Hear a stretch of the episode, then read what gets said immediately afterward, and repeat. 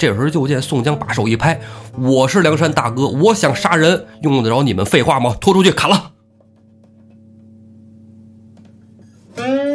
乱斗中啊，就见邹渊、宗润、叔侄二人阵前叫反，我们从此跟梁山一天二地仇，三江四海恨。杨志提马抬枪，哎，冲出阵来，指着宋江说：“我跟你没什么好说的。”你能把事情做得这么绝，你就别怪我无情。来吧，你们谁出马，咱们斗一斗。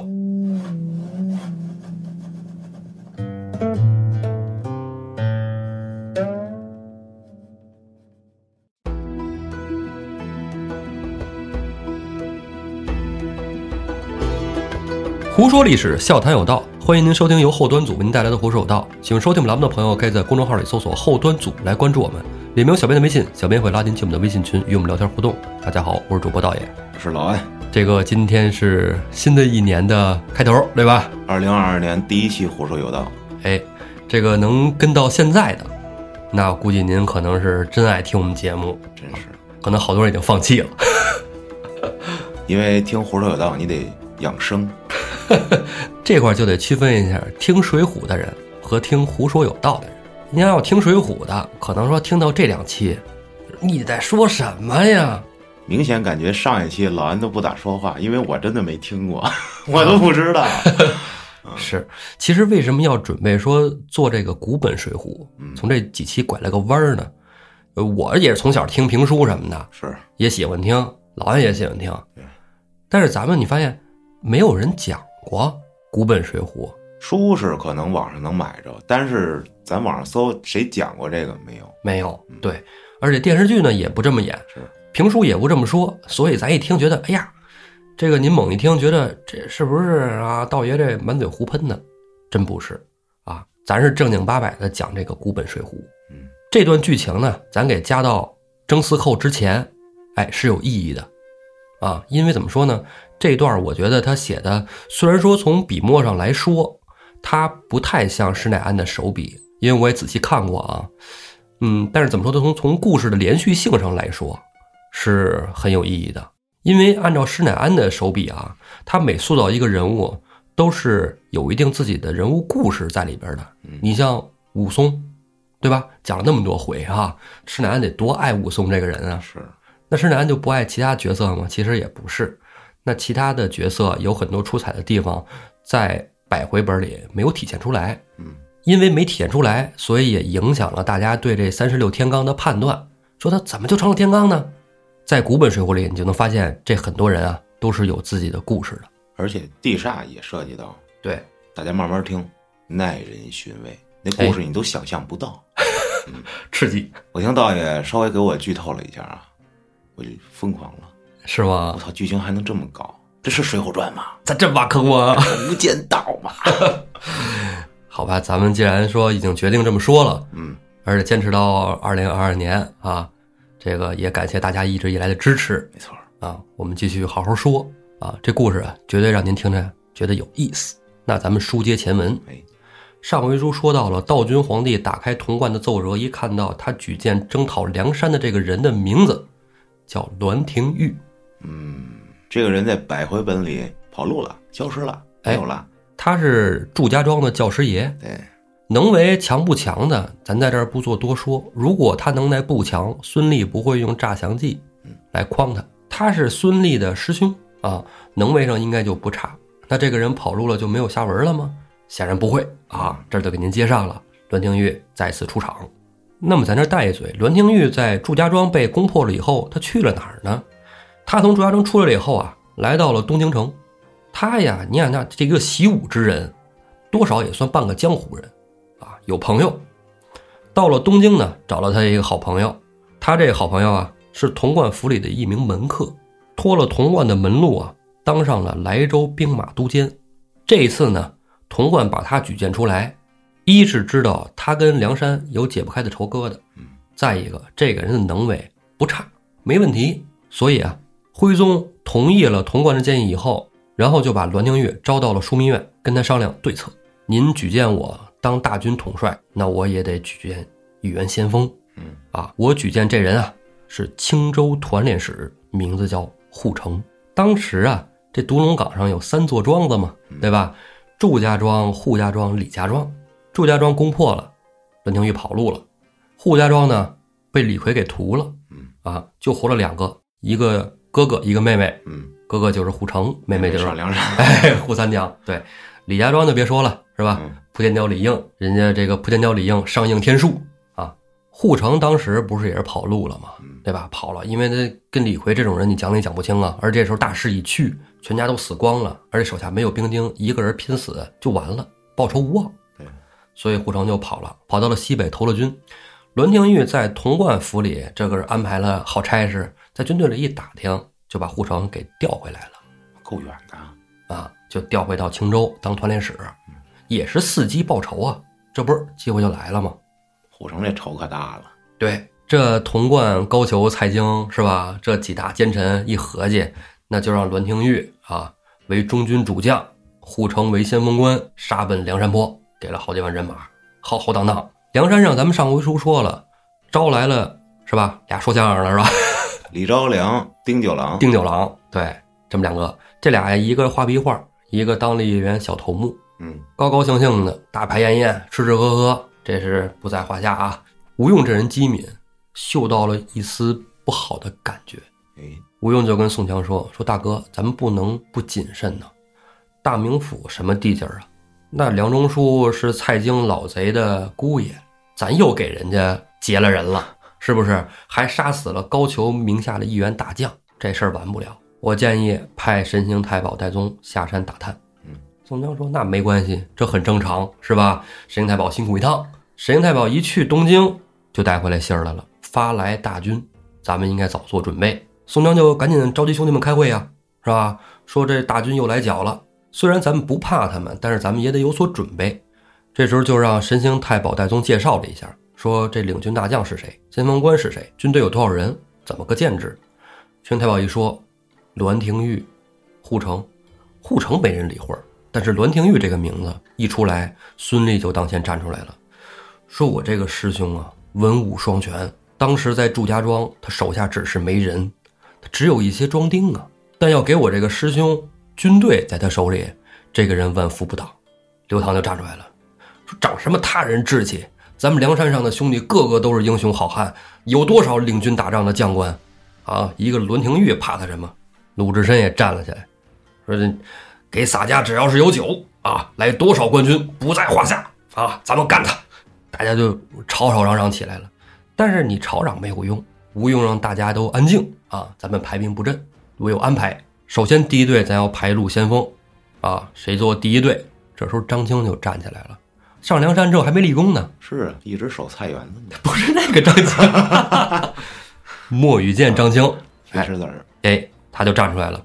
说末将上梁山还未立寸功啊！这次让我打头阵，带着我的两员兄弟。吴用说：“哎，甚好，就派莫羽见张青啊，任第一路军的大将。你带着公望、丁德孙、马林、邓飞，引两千人先行出发。第二队大将是大刀关胜啊，引着宣赞、郝思文、邹渊、邹润、陈达、杨春，带两千兄弟为第二队。第三队青面兽杨志、急先锋索超、武松、刘唐、单廷圭、魏定国。你们再带两千人为第三队，然后中军就有劳公明哥哥下山一趟，带着神机军士朱武、小李广、华容、项冲、李衮、孔明、孔亮，阵容非常豪华。最后的最后，安排水军的李俊、同为同猛来往接应。嗯，划船儿。哎，因为这次啊，梁山军啊没有离开特别远，只是在梁山周围布防，所以说水军接应粮草。梁山安排已了，朝廷大军浩浩荡荡的也来了。等护城带着先锋队到了梁山坡切近的时候，哎，看见这对面的莫羽见张青插着旗子已经安好营了。一看，这就是有防备呀。护城跟梁山，咱之前说了，那解不开仇疙瘩，是是吧？满门性命啊，提着宣花大斧，牵马出战。把那拿两个斧子那个叫出来。李逵这会儿还没来呢，嗯，头一个出来的是拿着大滚刀的铁地仙马林，他不是应该拿着笛儿过来吗？吹吹死你！断那个不魂曲是。宴会用的吗？啊，你说那个是那个什么海斗士海魔女苏兰特，马林那笛子是宴会用的，打仗的时候是使得好大滚刀嘛。看那个他那个《水浒传》那卡啊，很帅啊，在啊战场上吹着那个估计是打完仗了，跟他吹吹。我操，这是魏无羡吗？操纵死尸的。咱们之前从来没说过护城的战斗能力，但在这一场上就体现出来了。马林也没跟护城交过手，护城跟谁也没交过手啊，是对吧？马林提着大滚刀上去迎着护城就打，没有三两合，马林不敌，落下阵来。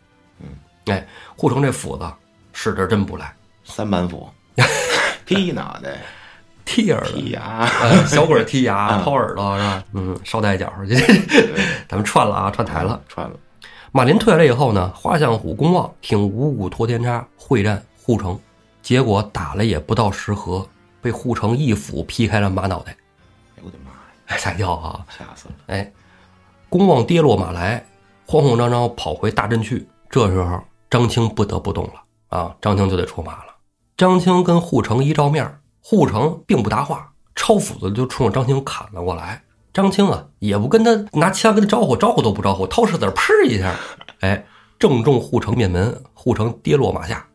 张青一看，正是好时机，挺枪就准备刺死护城。正这时候，护城的一员副将名叫袁超，挺双刀出来拦住了张青。张青根本也不用跟他打，是吧？掏出机关枪，啪又一下，小石子儿冲着袁超的面门就去了。袁超拿手一挡，准备说：“你这玩意儿什么东西是吧？你一挡，下意识一挡，手上中了一个石子儿，右手的刀就落了地了。”袁超往回跑，张青提马要追的时候，又出了一员将官叫方克清，停枪准备迎战张青啊，边跑边喊：“大胆贼人，还敢上！”话没说完呢，一石子儿就击中了门牙，打了一个满嘴血。我操！张青一看，你们这都不是个儿啊，是吧？你要是论枪法，张青可能不灵，但要是说是论这个他这也是枪法。biu biu biu 啊，嗯，这张青年轻气盛，这股劲儿都上来了，不用等公明哥哥下山了，我张青一人就给你们全平了。护城元超、方克昌往回跑了以后，阵营里杀出两员大将，官军阵营哦，不是一般人。你看着体格都跟人不一样，那跑出来就跟一个汽油桶飞奔一样啊！一个绰号闹海夜叉，名叫环奇；一个叫丰都恶鬼，名叫金碧贵。当然了，你看这种大体格的出来，就跟李逵那差不多啊。李逵跟鲁智深那种状态差不多的，张青可能跟他硬拼吗？不可能。接着使用他的枪法，对，biu biu 啊，一个石子儿呢就击中了金碧贵的耳朵，耳朵嗡嗡嗡嗡冒响，但是这金碧贵没有倒下，接着提着大斧子往张青跟前冲。嗯，张青也吓一跳啊，但是毕竟金碧贵挨着这一石子儿跑得慢了，环奇冲到近前，张青掏出石子儿又一下子崩到了环奇的脖子上，环奇捂着带着血的脖子在地上一弯腰，直起身来，接着冲着张青跑。哇，张青一看，我操，这啥情况啊？赶紧又补了一石子儿，击中了环奇的面门。嗯，哎，这时候环奇才不追了，但是金碧贵已经杀到了切近。张青一看，你这时候掏石子儿也来不及了，还枪也来不及了，赶紧拉着马就往回撤。正好张青背后刘唐杀到，哎，刘唐说：“你也是鬼，我也是鬼，哎哎，我也陪你玩玩。”这金碧贵跟环旗呀，俩人毕竟受了伤了，一看对方阵营里冲出一员红头发大汉，也吓了一跳。还有比我们长得寒碜呢，啊，说你这个，我家伙，咱先撤吧，回去先包扎一下啊，嗯回来再战你。那哥俩呀就退回阵营了。刘唐跑到阵中间就开始叫骂上了。刘唐骂的可真难听啊！哎，你们啊，就这几个马上的，有姐姐的，有妹妹的啊，有女儿的，给我们送过来。你们不就好这个吗？我们梁山上去就缺这个。这话说给谁听呢？说给护城听的。嗯护城的妹妹不就在山上吗？你看这次出征为什么没有王英啊？这避嫌呀，这得不能见面儿。我觉得啊，这段里如果说让扈三娘知道护城在，这事儿麻烦，是这仗不好打。所以说，索性就不让他知道。刘唐这一出骂也是想激得护城出来，赶紧把他宰喽。嗯，但是护城没激出来，出来了一员大将，正是栾廷玉。嗯，栾廷玉骑在马上，手拿钢枪，看见刘唐并不答话，挺枪就跟刘唐站在一处。刘唐这次啊骑着马来的啊，刘唐平时不知道是步上的将官，嗯，这回骑着马拿着枪，但是刘唐那两下子啊是吧，不太够瞧的，嗯，跟栾廷玉马上交了几合，栾廷玉腾出手来，反手一鞭把刘唐打落马下。对，紧接着，栾廷玉身后就出来几员将官，挠钩套索，就把刘唐给抓了回去。梁山这边一看刘唐被抓了，也着急了，栾廷玉在阵前戳枪立马，破口大骂啊！梁山贼寇这那的，还有那孙立呢啊！这个反贼啊！你坑我害我，我还拿你当我的兄弟，当我的师弟，这那。看栾廷玉这么骂，梁山兄弟也不是吃素的。单廷圭、魏定国两员将官出马，跟栾廷玉打在一处，打了二十几合不敌，落下阵来。嗯，二干一都不行，不行。紧接着，丑俊马宣赞，哎，提着大斧也冲出阵，跟栾廷玉斗在一处，打了几合，还是让栾廷玉一边打的报安吐血。郝思文跟宣赞那是是吧，铁哥们儿，看兄弟被吐血了，挺枪跟栾廷玉打在一块儿，打了没几合，就发现虎口发麻呀。真是干不过，郝思文就赶紧见好就收撤了，因为他知道他跟宣赞的能力相差无几。嗯，宣赞敌不过他，郝思文也没戏。往回一撤，栾廷玉也不追，戳枪立马，接着叫骂。这时候就恼了大刀关胜，人说了，关老爷一睁眼就杀人呢。关胜提青龙偃月刀，大喝一声：“擂鼓！”这鼓声一响，关胜还没出马呢，就见关胜身旁冲出一员大将，正是青面兽杨志。嗯。栾廷玉已经打了半天了，杨志这一出马，跟栾廷玉两马一对头，打了一个棋逢对手。这时候，急先锋索超也坐不住了，抄着大斧子也来战栾廷玉。杨志一看索超来了，就牵马回去了。索超这斧子也沉，跟栾廷玉打。栾廷玉刚才咱们没有详细的说，梁廷玉打仗是非常有计策的。像索超这种用大斧子的，栾廷玉只躲不还击，累你。对。索超自己在这边抡了半天，栾廷玉一招不接，渐渐的体力不支，栾廷玉一把就把索超擒了过来，先抓了刘唐，这又抓了索超，栾廷玉高高兴兴，人家收兵了，梁山这边只能作罢。晚上开了个会，第二天接着开兵建仗，这回头一个出马的是行者武松，武松一出场，大喝着说：“你还能我那景阳冈的大虫厉害不行？”跟栾廷玉就打在一处。这时候边上李逵也出来了，二哥，我跟你一起跟他干。武松不稀罕跟李逵一块儿跟栾廷玉交手。嗯，武松一是觉得胜之不武，就算我打赢了，我用得着你帮忙吗？再然后，武松不太待见李逵，嗯，武松就撤了。李逵跟栾廷玉一个在马上，一个在部下，一挺钢枪，两柄板斧，打了有十来合。只见栾廷玉身后啊，有一员将官嗖射了一支冷箭，正中李逵大腿。肯定是虎城。哎，这箭就是虎城发的。按说两军阵前啊，暗箭伤人，那这不是当将官的应该使用的招数。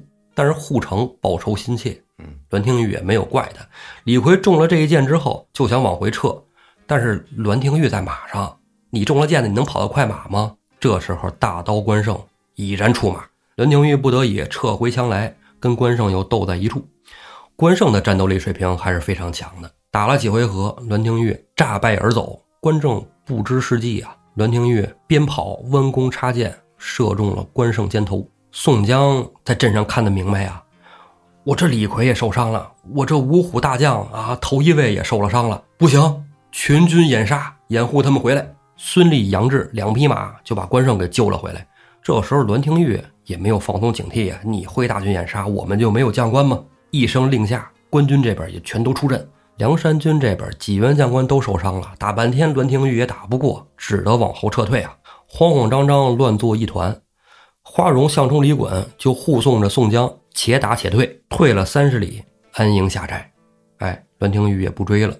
宋江一看怎么办呢？这受伤的人这么多，是吧？宣赞、关胜、李逵都受伤了，送回山上去吧。然后啊，再让人把吴用给请下山来，没有军师不太行了。没想到这个栾廷玉比那史文恭不差，甚至还在史文恭之上啊！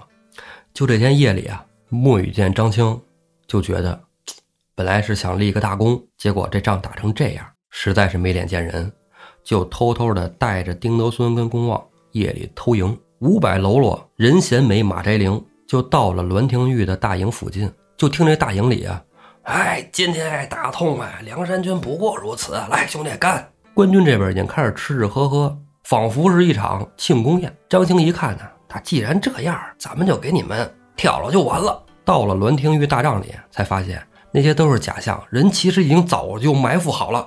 张青兄弟三人且打且退，这时候官兵都给围起来了。你夜里偷营啊，这种事情怎么说呢？成功概率其实一半一半。咱看历史故事、看电视剧都一样，有点像买彩票，你赌上了就中了，没赌上就瞎了。而且你发现一个规律了吗？如果要是军师跟你说偷营去，基本都能成功；但凡不是军师说的，都失败。你看起来人家好像假装的在那吃吃喝喝，结果一进去是一个空城计，对吧？或者什么的给你哎包围了，你这麻烦出不来了。张青他们现在仨人就出不来了。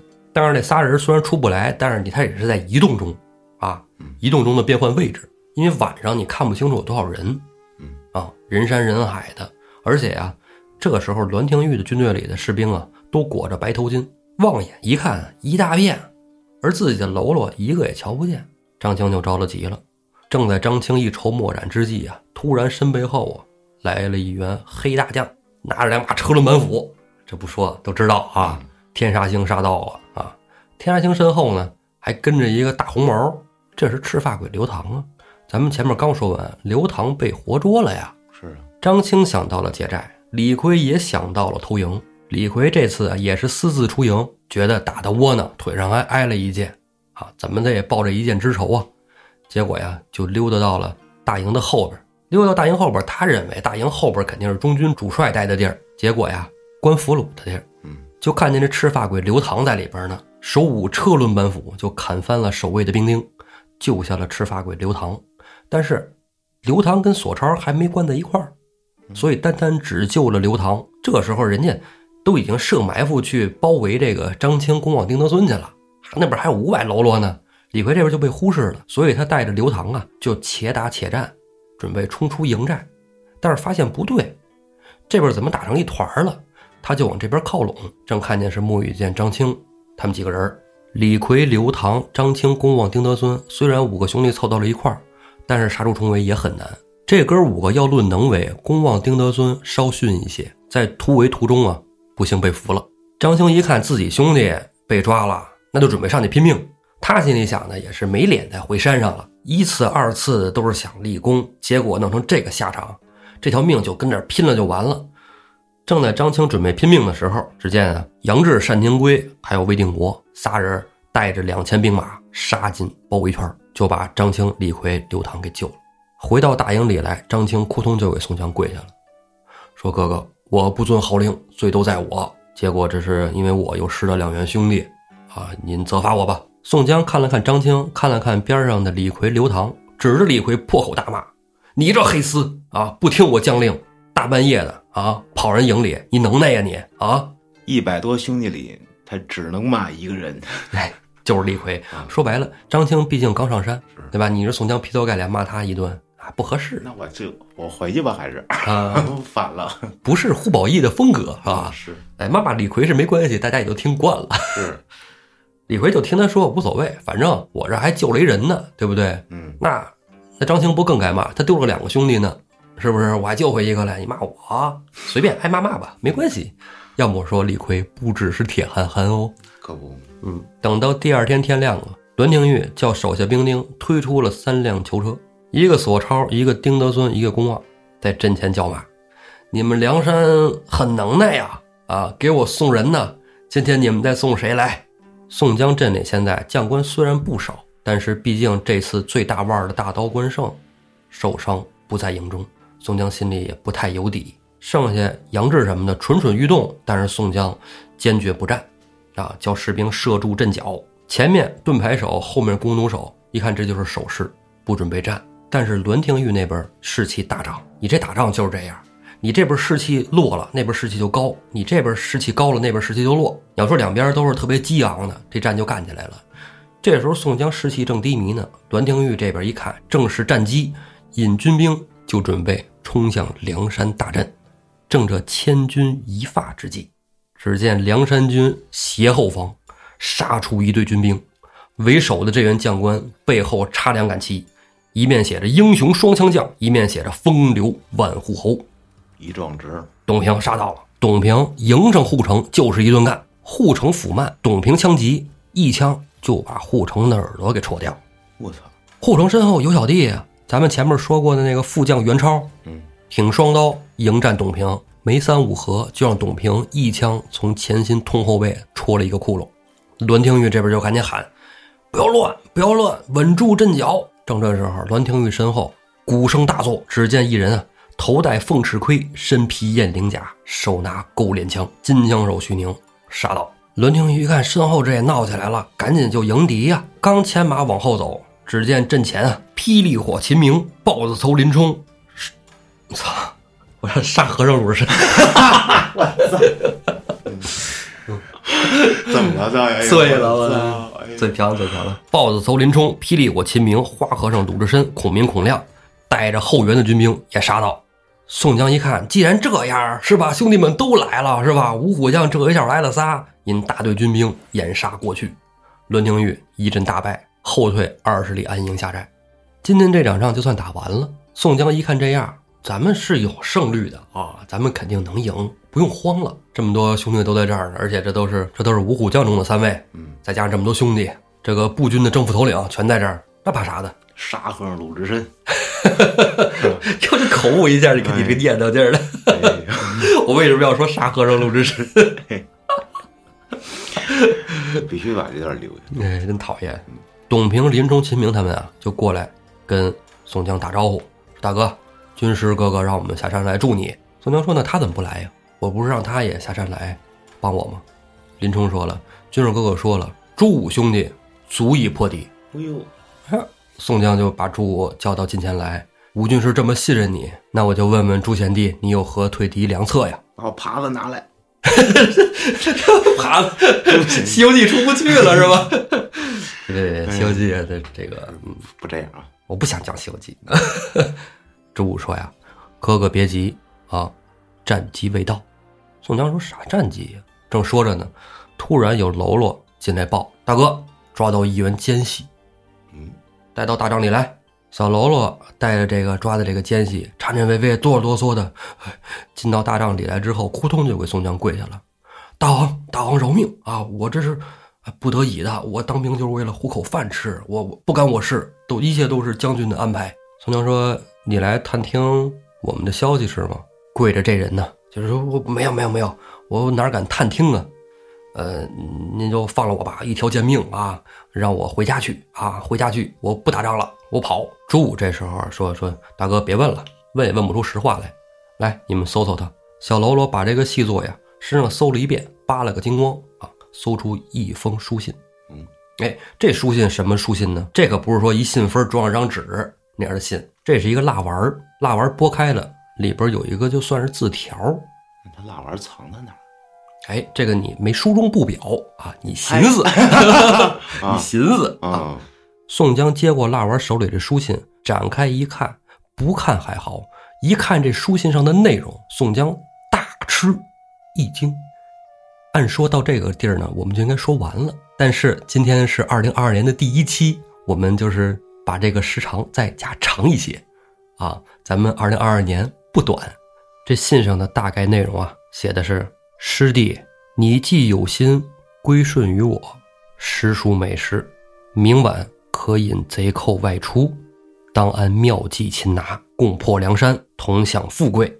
这是孙俪要造反呐！哎，你一听就知道了，对不对？宋江看罢以后，把这封信就递给了朱武，因为吴军师没下来，指定让朱武做主，是吧？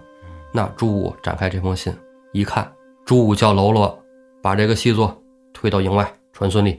这时候，这喽啰呀，就在帐子外边，就听见大帐里边有动静了，有人进，有人出。只见哗啦哗啦啦，铁叶子响，能知道这是进来一员将官。就听见宋江大帐里拍案大骂：“我他妈把你当兄弟，你拿我当什么？啊！你现在你要出卖我是吗？咱们说好了，一起替天行道。现如今你这是怎么回事？这封信你看看，这是不是给你的信？”宋江说完，朱武也接着说：“哥哥从不亏欠于咱们兄弟，孙俪，这就是你的不对了，你怎么能背叛哥哥呢？”只见宋江冷笑几声，如今白纸黑字就在这写着呢，真凭实据，狡辩没用，拖下去砍了。哎呦我的妈！喽啰正要上来抓人，只见杨志冲进大营。杨志其实好多人都在门口站着呢。嗯，杨志冲进来就说：“说大哥，这可能是一计策，啊！如果因为敌人的一计害了咱们兄弟性命，咱们还上应什么天数？是不是应什么形象？不可能，咱们兄弟不会有人有反意。”邹渊、邹润也冲进了大帐，因为人家登州帮啊，人家是一块儿上的梁山泊。是，邹渊、邹润就跪在地上说：“大哥，不可能，咱们绝对不能中了敌人的反间计呀！”朱武这时候说：“你们都是瞎的不成，傻的不成。孙立明明就是和栾廷玉是师兄弟呀，而且孙立跟我们不一样，我本身就是少华山的，对吧？我在那儿也是做贼，我上梁山一样。”所以，我们这人是没有问题的。你们兄弟两个也是在登云山做贼的，对不对？咱们到梁山泊来共聚大义。孙提辖是吗？你扪心自问，孙提辖怎么上的梁山呢？那不是你们兄弟胁迫上来的吗？他是甘心情愿的吗？朱武这么一问，邹元、邹润还真说不出话来。这时候就见宋江把手一拍：“我是梁山大哥，我想杀人，用得着你们废话吗？拖出去砍了！”我靠！只见大帐里一顿混乱。这时候就见帐外边咔嚓一声，有喽啰提着人头进了宋江大帐。大哥，孙立首级呈验，完犊子，一百零七将了。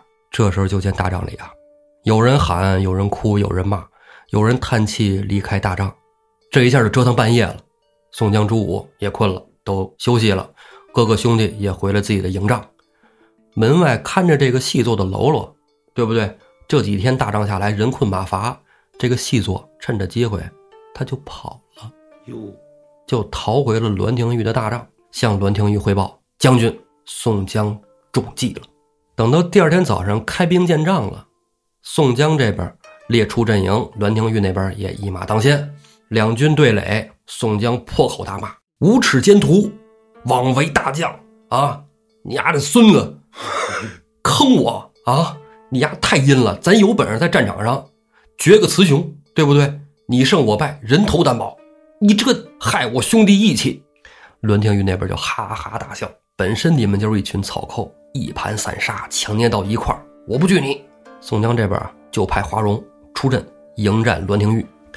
栾廷玉一看梁山阵营这边啊，宋江之所以派华容出战，深知华容是宋江的左膀右臂，指使别人指使不动了，失了威信了。哎，军心涣散，栾廷玉这边我没有必要跟你打了，大军齐上。嗯，今天这回全军掩杀，跟昨天那就不一样。昨天梁山正儿士气头上，五虎将来了三支，是吧？如猛虎下山，再加上徐宁、鲁智深这样的乌泱泱，今天就不同了。梁山的士气正衰呢。嗯，乱斗中啊，就见邹渊、邹润、叔侄二人阵前叫反，我们从此跟梁山一天二地仇，三江四海恨。愿意跟我走的兄弟们，跟我走。梁山阵营就开始分崩离析了。这时候，杨志也来到了邹渊、邹润这一块。杨志说：“呀，跟着这宋江干没有出头之日，还不如回二龙山快活。”邹渊、邹润说：“他们枉杀了孙提辖，我们都是喝过血酒的，歃血为盟。如今宋江出尔反尔，我们反了。”杨志、邹渊、邹润就领着兵丁撤到了一旁，而宋江这边，鲁智深啊、徐宁啊、林冲什么的。也没有战意，宋江大营后撤十里，安营下寨。杨志、邹渊、邹润在西侧的山坡安营。栾廷玉一看这样，没有必要再打了。我现在只要是把你们一个一个的拆散，击败你们就 OK 了啊！人数上我也占优，而现在你们离心离德，梁山不足惧也。栾廷玉收了军兵，单人独骑，来到了杨志、邹渊、邹润驻扎的小营旁边。杨志一看栾廷玉到来。戳枪上马，到了栾廷玉近前，你丫真孙子！要不是你出这馊主意，孙提辖能至于有这结果吗？他可是你师弟，你别说别的，你丫也不仗义。栾廷玉说了：“兄弟，你这事不能怪我，孙立是我师弟，我想让他弃暗投明，有什么错吗？再然后，我真没想到啊，我是真没想到宋江能把他杀了。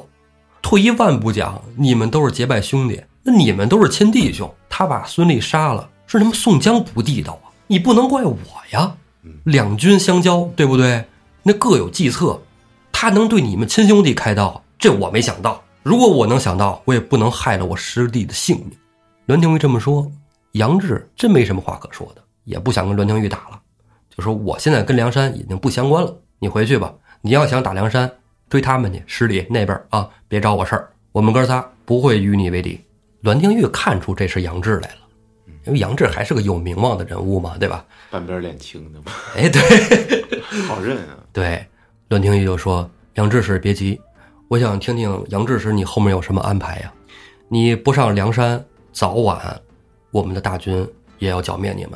说实话，我不愿与你们山上的人为敌，因为梁山上有不少的人都是好汉，都是英雄，我都非常敬重。